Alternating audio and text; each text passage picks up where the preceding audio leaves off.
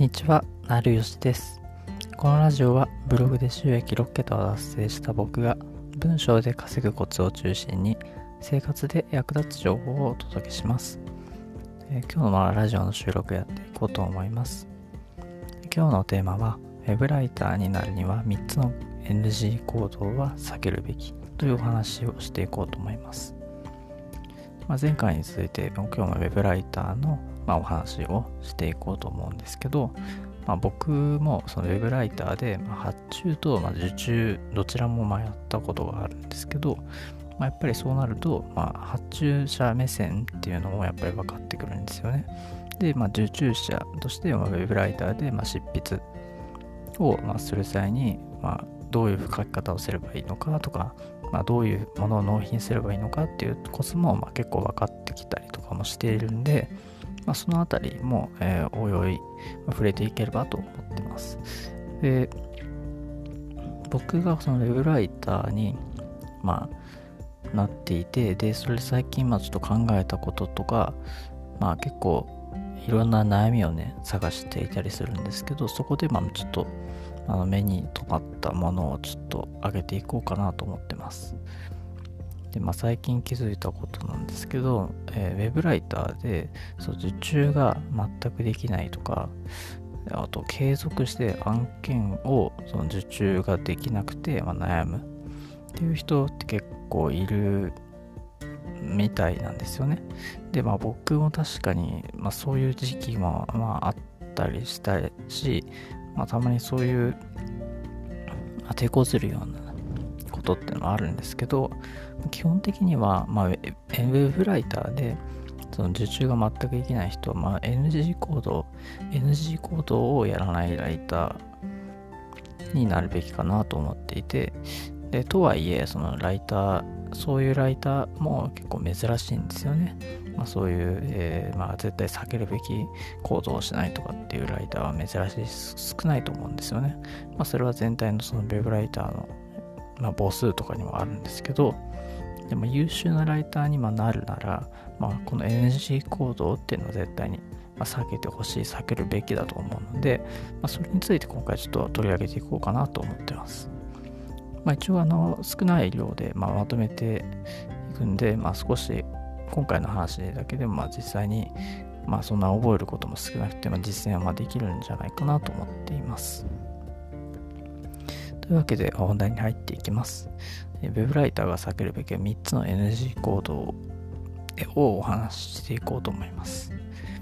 でウェブライターで、まあ、最低限、まあ覚えてほしい NG 行動ですね。まあ、今回はちょっと細かい部分は外してで最低限押さえてほしいことっていうのをまとめたんで、まあ、それを上げていこうかと思ってます。今回の話もあくまで僕の体験談とか、まあ、実際にあの自分のウェブライターとしての経験から、まあ、これだけは押さえてほしいっていうのをまとめたんで、まあ、そこをお聞きいただければと思ってます。で、え3つ、3つまず、えー挙げていくと、1つ目がコピコピペですね。コピーペーストと、まあ、連絡なしで、えー納期遅れ。で、3つ目が、えーファクト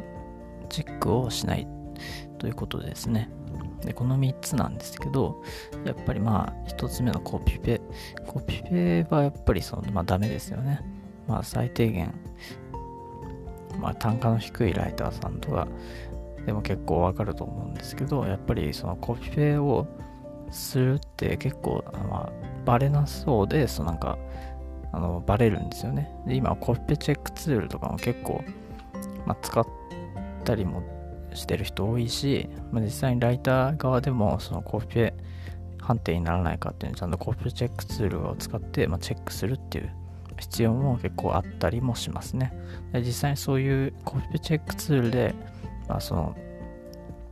判定が低い状態になっているかどうかっていうのも、そのライターの仕事にまなってくるんで、まあ、そのあたりも、自分で、やりつつ、そのコピペなってないかっていうことはやっぱり自分で、まあ、抑えてほしいし、まあ、やってほしいなと思います。まあ、自然とその自分の文字で、まあ、書いていればそういった必要はなくなるんですけど、ただまあ、まりにそのコピペチェックツールを使ってコピペ判定になっていたっていう場合もあるので、やっぱりそういったツールを通して、まあ、実際にコピペしてないか、コピペの判定になっていないかどうかっていうのはやっぱ押さえてほしいなと、もうちょっと思ってます。で、まあ、連絡なしでやっぱ納期遅れっていうのも、えー、まあ、実際に、まあ、絶対避けるべきだと思いますね。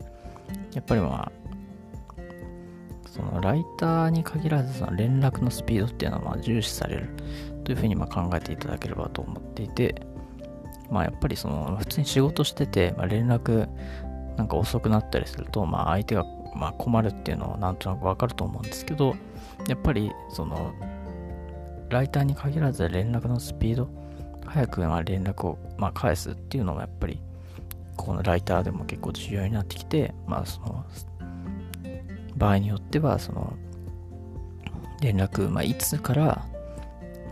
いつまでとかの間にま納期するとか、まあ、いつまでに納納品できるとかっていう連絡、意思表示をまあやっぱりできると、まあ、結構、まあ、いいライターになれるのかなというふうに僕は思ってます。で、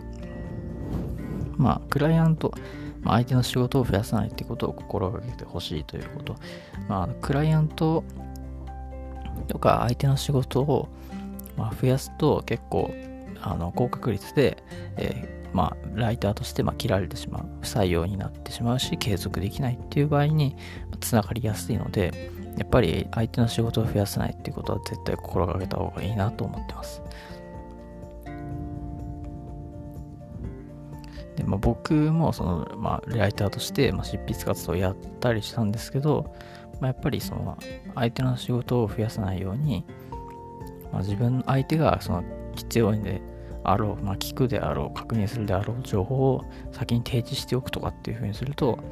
まあ、実際実際にまスムーズにまあ連絡が進んだりとかするのかなというふうにも思うしまあやっぱり相手の仕事を、ね、増やさないっていうことはまあ基本的にこ,、まあ、これもライターに限らずまあ、心がけた方が、まあ、今後継続しやすい。あこの人なら、まあ、継続、まあ、してもいいなっていうふうにも結構思ったりするんで、やっぱそのあたりは、まあ、ウェブライターとして、まあ、今後、えー、稼いでいくんだったら、まあ、最低限は、まあ、意識した方が、まあ、やっぱりいいんじゃないかなと思うし、まあ、採用、えー、継続してもらえる確率は上がるんじゃないかなと思います。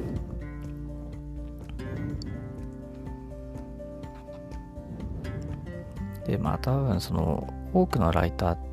は結構これ自分でま感じてることであるんですけど、その連絡が遅い傾向にあるんですよね。で、僕が実際にそのやっぱ発注して、あの、やっぱりなんかこう、まあライターさん、いろんなライターさんは当然あの雇ってきたわけなんですけど、あの、やっぱりどうしても連絡が遅い人ってたくさんいるんですよね。連絡遅い人で、で、結構その納期の本当にその当日のなんか 5, 5分前とか、まあ、ギリギリになんか、まあ、間に合わないという連絡をしてくるとかっていう人ってまあ本当にあのいて、で、まあ、そういう場合は、で僕もなんか余裕持って納期をその持ってたりとかすると、まあ、結構その延長したりとかはまあしたりするんですけど、まあ、それでもまあ結構間に合わなかった場合とかっていうのは、あの、まあ、お客さん、その僕がその納品する方のお客さんですね、そちらのクライアントさんに、まあ、その謝罪をしないといけないっていう場合もまあ結構出てきたりするんですよね。やっぱそうなると、あの、まあ、そのお客さんには迷惑かかるし、まあ、その僕の立場ですよね。僕の立場ののポジションの人にもま迷惑がかかるから、やっぱりその連絡が遅い傾向にあると、まあ、どうしてもその対処とか、まあ、相手がそのやる対処とか、その連絡が遅くなった場合の対応とかっていうのも、まあ、結構、じゃまあダメージがまあ大きくなってしまうので、やっぱ絶対こことは避けた方がいいんじゃないかなっていうのは思いますね。だからこそまあ連絡はなんか早めにする。まあ、納期が間に合わなくても連絡を早めにしておけば、まあ、その後、クライアント側で、まあ、対処できることっていうのも変わってくると思うんですよね。で、まあ、そこでじゃあ、こまめな連絡が大切なのかって、まあ、思った方もいるんですと思うんですけど、で、まあ、大切なんですけど、まあ、その手間をかけさせないっていうことも大切ですね。あんまりその、なんか、1回で済む、その内容を、なんか何回も複数に分けてやってると、その相手もその返答する手間が、えー、かかるわけじゃないですか。だからこそ、こまめな連絡は、え、大切だけど手間をかけさせないっていうことも、えー、同時に、え考えておく。そして考えた上で連絡をするっていう風にすると、まあかなり、まあ、重宝される、ま、評価が高くなるんじゃないかなと思います。で効率よく連絡を取るなら、まあ、箇条書きで、まあ、まとめるというのもありですね。ちょっとまあ、ここまで聞いて、その連絡じゃうまく取るのはどうすればいいのかっていうのをちょっと実際に悩む人っていると思うんですけど、まあ、当然効率よく連絡取りたいと思うんですけど、まあ、それだったら、箇条書きで、ね、内容をまとめるっていうのがおすすめですね。で、その長文で、こう、開業しない文章を、まあ、たくさんダーッとなんか書いていっても、やっぱりそのパッと見て、まあ、見づらいんですよね。ですぐその内容、まあ、言いたいことが判断できないっていう、まあ、場合はあるんで、やっぱりそうならないように、まあ、箇条書きで、まあ、短文でその情報を、まあ、まとめていった方が、まあ、パッと見ですぐ何が言いたいのかっていうのがすぐ読み取れるんで、まあ、あんまり長文で開業しない文章っていうのは避けた方がいいかなと思ってます。で、まあ、ちょっとここでまあ、え、想定される悩みを、え、ちょっと回答していくと、まあ、箇条書きだと、文章力がなんかないと思われそうだなっていう話ですね。なんかそういうコミュニケーションで箇条書きあまあばっかりしていると、ね、文章力がないっていうふうに思われるっていう話ですね。で、まあ、これに関して言うと、まあ、納品物あのとは別ですね。納品物とは別で考えてほしくて、で、その納品物のクオリティを、えー、まあ、重視しているということ、まあ、お客さんは納品物のクオリティを、えー、最も重視しているわけで、そのコミュニケーションの間のやり取りっていうのは、まあ、その次っていうふうに考えていただければと思います。で、まあ、単価がやっぱりその上がっていく、まあ、どんどん単価あの上げていこうと、まあ、頑張ってるライターさんいると思うんですけど、やっぱそうするとあのクオリティが重視されていくんですよね、単価が上がっていくと。